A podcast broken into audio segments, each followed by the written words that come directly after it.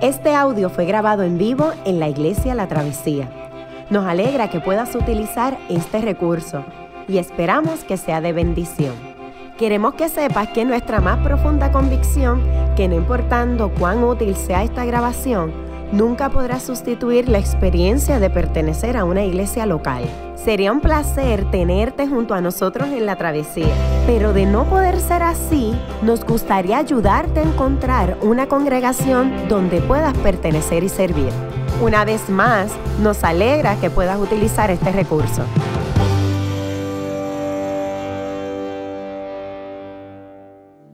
Ah, pues, buenos días. No, no, no, quise sudarme aquí, so here we are. Este, um, pues nos encontramos en medio de la serie de sermones de la carta a los Efesios. Y um, cada semana hablamos de la gran relevancia que tiene esta carta para los oyentes modernos. La audiencia original se componía de creyentes gentiles en iglesias nuevas que vivían en una ciudad que se, que se las ponía bien difícil mantener el rumbo.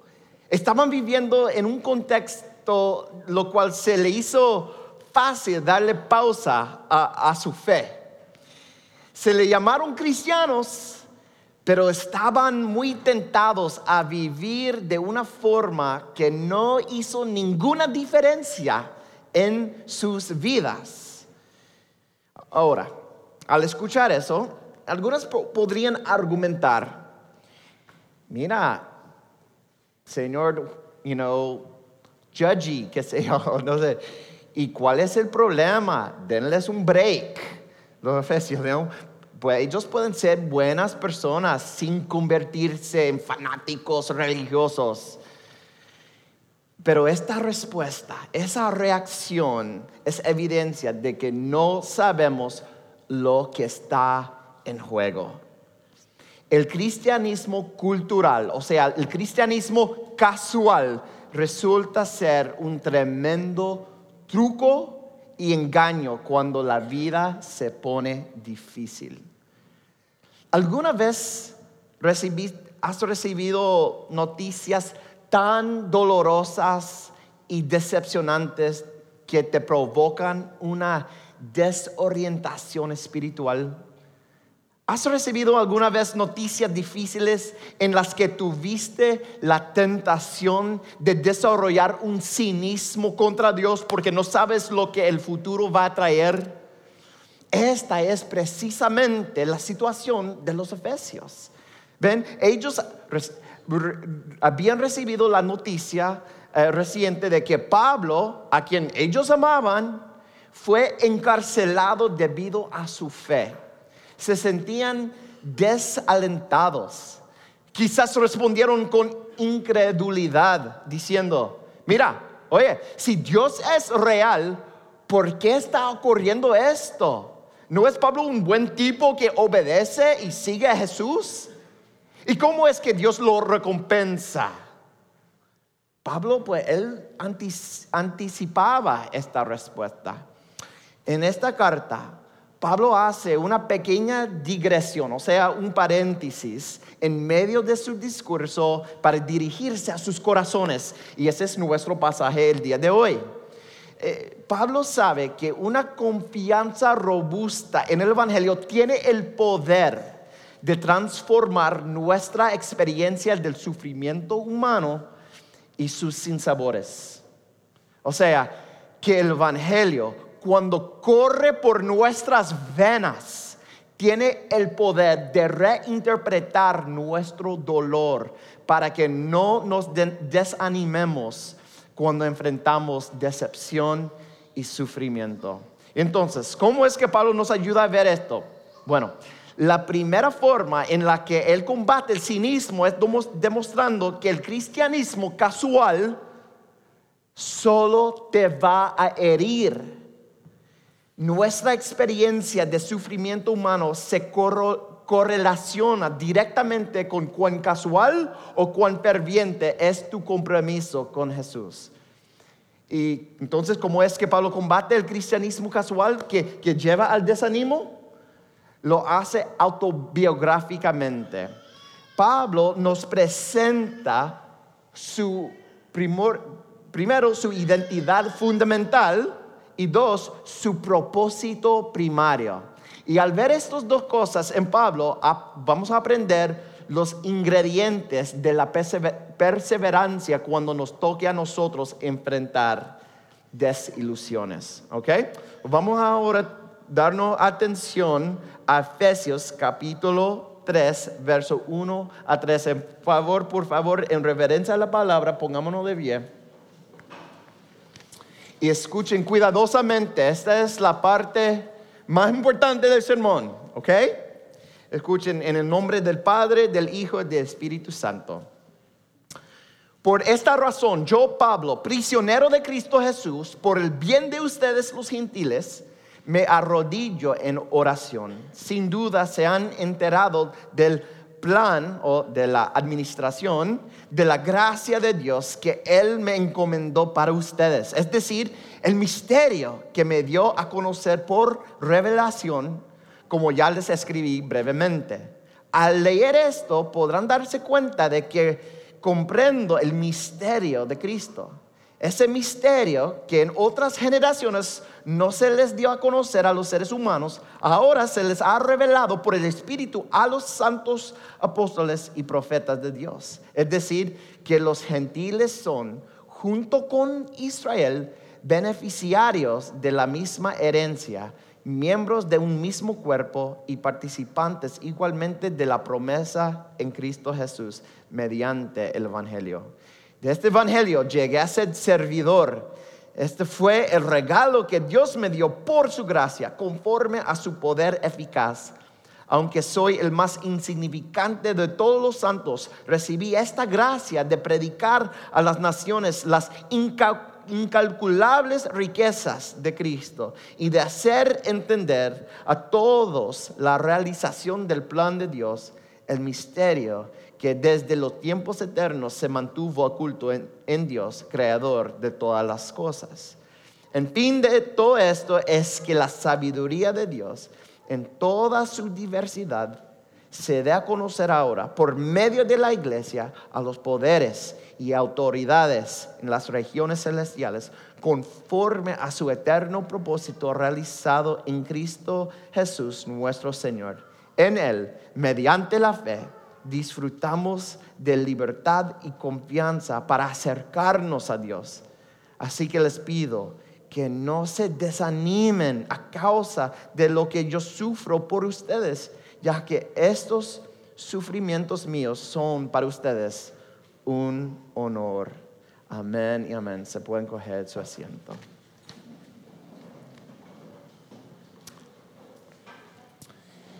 Al ah, preparar este sermón encontré ah, una cita de un teólogo ortodoxo llamado Alexander Alejandro Schmiemann. Schmiemann.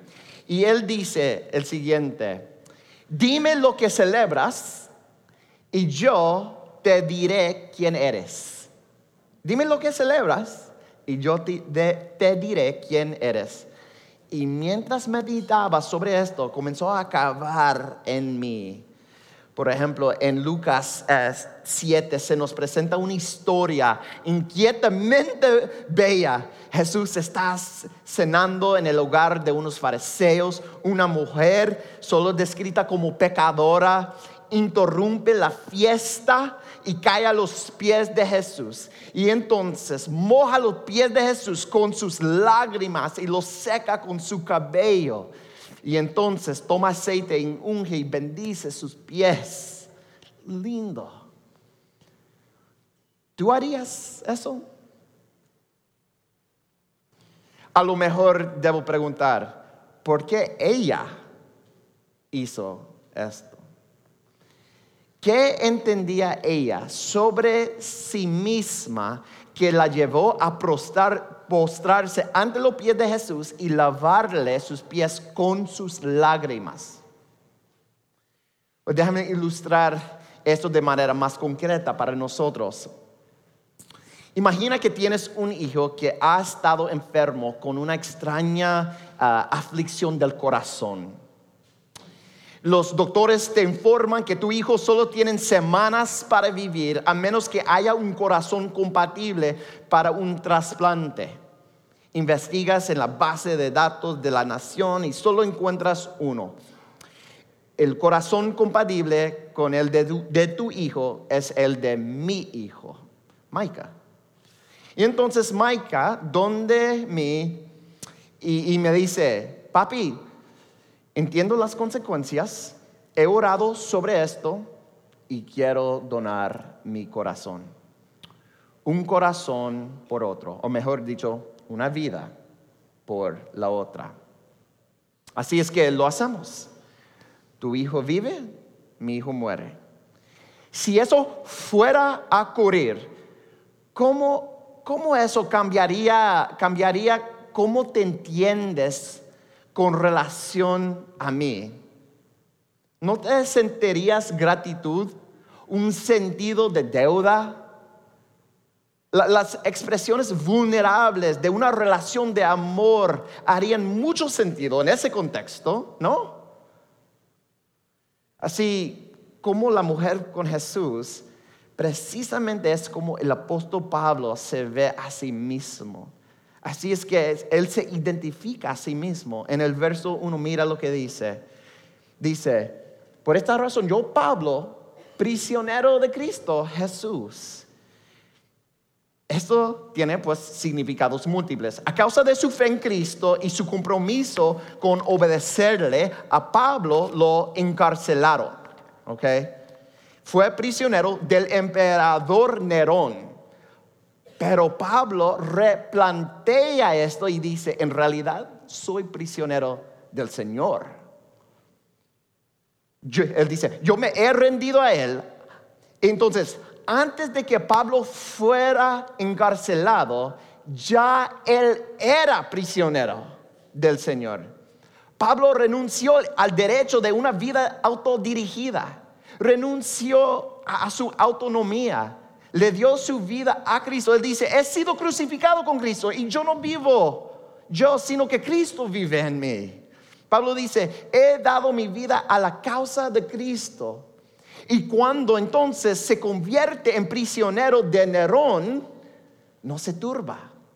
Él siempre ha sido del Señor. Así es que Él se ve a sí mismo. Así es como Él se ve a sí mismo. Pero es más que esto. Mientras Pablo describe la misión a la que Dios le, llamó, Él dice en el verso 8, mira, Él dice eh, que Él recibió esta gracia, que aunque soy el más insignificante de todos los santos, esta autocomprensión de Pablo es increíblemente humilde. Ese es un tema increíble de, su vida, de hecho. Escucha, si eres nuevo, nuevo en la Biblia, déjame ponerte al día rápidamente. Pablo, en su ocupación previa, era un líder muy estimado y adiestrado y era tan celoso de su fe que perseguía cristianos. Me imagino a Pablo llegando al cielo y viendo a Esteban, el mártir, y, y decirle, oh sí, Esteban, siento mucho lo de, las piedras, piedras. Lamento haber ayudado a que te asesinaran. Right? Pablo tenía sangre en sus manos. Pablo se veía a, sí mismo como la persona que menos merecía la gracia de Dios. Pablo no miraba a Dios y decía, oye Dios, he sido tremendo misionero por ti, porque estoy en la cárcel. No, Pablo no se veía a sí mismo como, merecedor de la gracia de Dios. Y por eso cuando las circunstancias difíciles llegaban, él no tenía ningún impulso a ser cínico. Su identidad fundamental transformó su experiencia de sufrimiento y desilusión. Pero, ¿tú? ¿Eres prisionero? De Dios? ¿Te has rendido completamente a Cristo? ¿O te has dicho, O quizá te ha dicho Dios en su palabra algo a lo cual tú le respondes, hey, Dios, zapatero a su zapato. Si quieres hablarme de teología, de la doctrina, ok, cool, chévere, pero no me vengas a decir qué, hacer en mi matrimonio. No, no, no vengas a, decirme qué, hacer con mi dinero. Quédate en lo tuyo, mantente en tu carril. Stay in your lane, bro. ¿Ve? A esto se le conoce como cristianismo casual. ¿Te, percibes de alguna forma como merecedor de las bendiciones que tienes? Si te las quitan, ¿te enojarías porque en secreto piensas que te las ganaste y no las ves como un regalo de gracia? Cuando Facebook empezó, yo no soportaba entrar a la, a la página porque me sentía bien como incómodo. I call it como uh, Facebook feeling. Y uh, Facebook representaba para mí reconectar con todos mis amigos de escuela superior y ellos se enterarían que yo soy pastor. Mira, pues me entristece reconocerlo, pero yo era muy egocéntrico en el high school, en la superior. Y todos mis ex compañeros que saben bien cómo yo era en aquella época, porque vivieron conmigo, dirán, ¿qué? ¿Ronnie es pastor? Tengo ese sentimiento de ser el menos de todos los pastores. Yo no merezco ser tu pastor. No merezco la esposa y, e hijos maravillosos que tengo. No merezco nada de esto merezco desilusión. Pero Dios derramó su gracia en abundancia y yo lo he recibido en fe. Pablo enfatiza esto. Mira, este recibir es lo que él enfatiza. Mira el verso 2, hablando de la gracia de Dios, él dice que él a, mí fue dada, dado, eh, o en el verso 7, hablando de los regalos de la gracia que, que Dios me dio por su gracia. En la época de Pablo, los judíos eran presuntuosos acerca de la gracia de Dios. Los judíos no, no apreciaban su gracia. En vez de eso, solo, entonces solo eran judíos culturales no recibían la gracia personalmente por lo que no impactaba su identidad. Mira, tu fe no puede ser tu cultura. Esa es la receta para el cristianismo cultural que no tiene el poder de protegerte, de desilusionarte con Dios. ¿Ve? Pero Pablo como prisionero, revisa nuevamente esta identidad con profunda humildad y ella lo fortalece para aceptar la voluntad de Dios para en, en cualquier circunstancia. Son nuestras circunstancias difíciles las que Dios usa principalmente para mostrarnos dónde nos encontramos con Él. En los momentos buenos, todos lucimos igual. Pero es en la desilusión donde puedes realmente ver a tu Diosito funcional. Pablo, a través de su identidad fundamental, esta es la, de un hombre estupefacto por todo lo que Dios ha hecho por él, es esa identidad la que puede ayudarlo a rendirse completamente a la voluntad de Dios, aun si su voluntad incluye la cárcel. Eso es lo que el Señor quiere para ti, para mí también. Una identidad más profunda en Él. Ahora, según el texto de esta mañana, no es solo, solo una identidad la que fortalece a Pablo, pero también un propósito. Ustedes, déjenme decir, deben conocer lo mucho que me encanta todas esas películas de Marvel en DC, yo sé, una locura. Um, no, no puedo apropiarme del título geek porque nunca leí los cómics, ni nada de eso, pero me disfruto las películas. En la última, Avengers Infinity War, okay, there's no spoilers aquí, okay, chill, chill, no hay spoilers, pero Avengers uh, Infinity War, todos los superhéroes de las diferentes películas llegan a conocerse en la misma película personalmente. Y hay, una escena donde el personaje de Peter Quill, o sea, Star-Lord, eh, encuentra en un impasse con, uh, como una encerrona sin salida con Iron Man, con Iron Man. Entonces Peter le pregunta, ¿dónde está Gamora?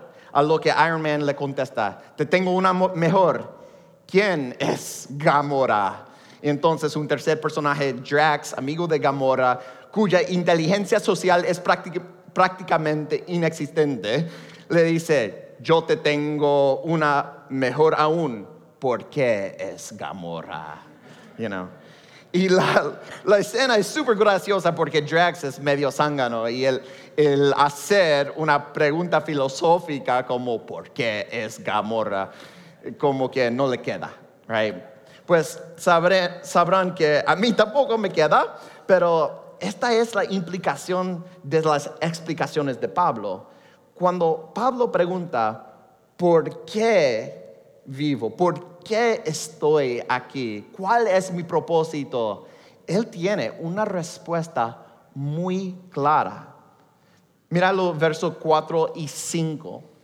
Dice, al leer esto, Pablo dice, podrán darse cuenta de que comprendo el misterio de Cristo, ese misterio que en otras generaciones no se les dio a conocer a los seres humanos, ahora se les ha revelado por el Espíritu a los santos apóstoles y profetas de Dios. Ok, esto requiere un poco de explicación.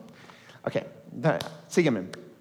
Cuando piensas en la Biblia, piensa en ella como Ah, en, como una sola historia. Los libros religiosos de otras religiones están bien desconectados o se leen como una enciclopedia de leyes y regulaciones por las cuales se debe vivir, pero no la Biblia. La Biblia te narra una sola historia. En esa historia divina, Dios sale a salvar al mundo y a ponerlo todo en una relación correcta para con Él, para regresar a Edén, ¿no? Lo hace escogiendo para sí a un equipo de rescate. Este equipo se llama Israel. La salvación para las naciones viene a través de Israel. Las naciones, o sea, los gentiles, siempre fueron parte del plan, pero tenían que pasar a través de Israel. Israel se vio a sí misma como mediador entre Dios y el mundo. Ahora bien, como una nota al margen, aparte, Israel hizo un trabajo terrible. Se volvieron extremadamente racistas por lo que había tensiones raciales entre judíos y gentiles. Pero ahora, en el Nuevo Testamento, toda la gente, no solo los judíos, todos tenían acceso directo a Dios a través de Cristo Jesús. Este es el misterio. Mira lo que dice verso 6. Es decir, que los gentiles son, junto con Israel, beneficiarios de la misma herencia, miembros de un mismo cuerpo y participantes igualmente de la promesa en Cristo Jesús mediante el Evangelio. Por lo que mientras la, historia progresaba y se desarrollaba, el próximo capítulo de la historia divina incluye la unión misteriosa de gentiles y judíos. Ahora entonces, y no para nuestros oídos modernos o políticamente correctos, pero este mensaje era revolucionario y fue dado únicamente a Pablo para ser predicado.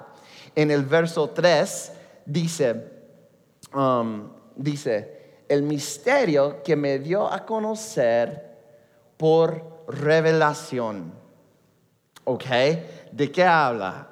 Cuando Pablo estaba en el camino a Damasco. esa es información autobiográfica de Pablo, biográfica. en, el camino a Damasco, en ruta a perseguir a cristianos, el Cristo Jesús, el, Cristo Jesús, el resucitado, se les apareció parándolo en seco. Le dijo, Pablo, ¿por qué me persigues? Jesús le dio una nueva misión en aquel momento, un nuevo propósito, un nuevo llamado. Y entonces, ¿qué fue? Fue a predicar a los gentiles. Verso 9, a hacer entender o traer luz a todo al que el plan le fue oculto, que es en los capítulos más tempranos, tempranos de esta historia divina. Ahora, ahora. Sigue. Pablo caracteriza su misión en verso 2 como la, mira ahí en el boletín, verso 2, como la dispensación o administración, que es una mejor palabra que plan, de la gracia de Dios. ¿Sabes qué es un um, administrador? O sea, un, uh, un mayordomo que es el palabra literal ahí. Un mayordomo es una persona a la que se le confieren los bienes de otro y está a cargo de su cuidado. O como administrador tienes posesión de algo, pero no es para ti. Eres un dispensador, un sostenedor. Las, ah, las cosas se ponen, se suponen que fluyen a través de ti. ¿Ve? Con un mayordomo? Ese es el llamado de Pablo. Él es un administrador, un mayordomo. Cada vez que trae luz, cada vez que predica, ¿qué precisamente fluye a través de él? Pues, verso 8, está predicando las riquezas inescrutables de Cristo. ¿Qué significa esto? Que nunca hay un punto final a las riquezas de Cristo. Nunca pueden ser agotadas. Nunca. Este es el mensaje que fluye a través de Pablo, que une a la gente que se odia históricamente, judíos y gentiles. Pues entonces, ¿qué significa, significa esto para nosotros? Que en la misma forma que las riquezas de Cristo fluyen a través de Pablo, también fluyen a través de nosotros. Y de hecho, Él es explícito en ese punto. Mira el verso 10. Dice así. En fin, de todo esto es que la sabiduría de Dios en toda su diversidad se dé a conocer ahora por medio de la iglesia a los poderes y autoridades en las regiones celestiales conforme a su eterno propósito realizado en Cristo Jesús nuestro Señor. La iglesia se convierte en la administradora colectiva de la gracia de Dios. Esto es que cuando aceptamos esta misión y propósito juntos, podemos cambiar el mundo. De hecho, en vez de ser cínicos por nuestro sufrimiento y, desengaños, nuestra gozosa unidad y la forma en que nos cuidamos unos a otros testifica al mundo de la realidad del Evangelio. Elie Wiesel, eh, él es un ah, judío que escribió el libro Nights él es un sobreviviente del holocausto conocido por sus increíbles ah, memorias en los campos de concentración, específicamente Auschwitz. Una de las cosas más sorprendentes que él cita se trata de los cristianos. Sí, muchos cristianos, no solo los judíos, fueron puestos también en campos de concentración.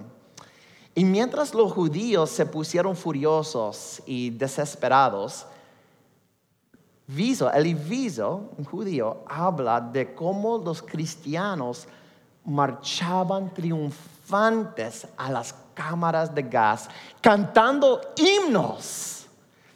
Puedes tomar mi vida, pero lo que haces es liberarme para, para ver a la persona que más amo. No puedes quitarme lo más importante. Imagínense, imagínense. Pues estas son riquezas inescrutables. A veces otras riquezas menos notables en nuestra vida van al principio de nuestra lista y estas riquezas tienen, sí tienen un punto final.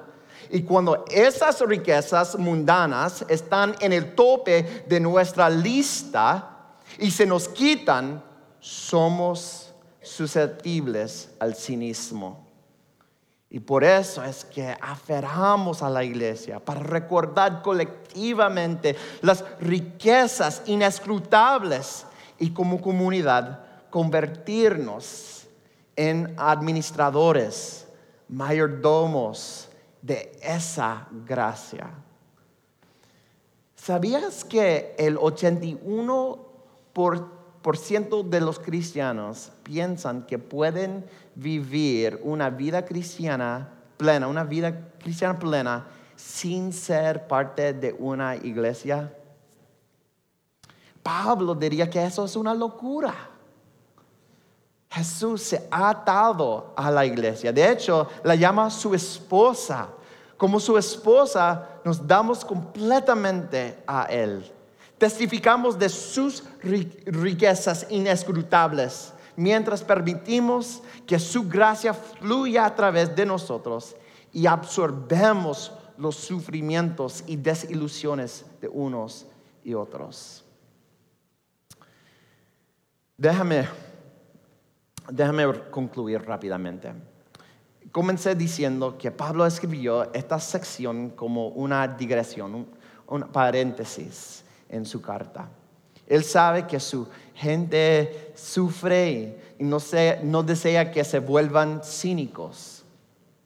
Dice así, así que les pido que no se desanimen a causa de lo que sufro por ustedes ya que estos sufrimientos míos son para ustedes un honor, o una traducción más literal preferible, que estos sufrimientos míos son vuestra gloria.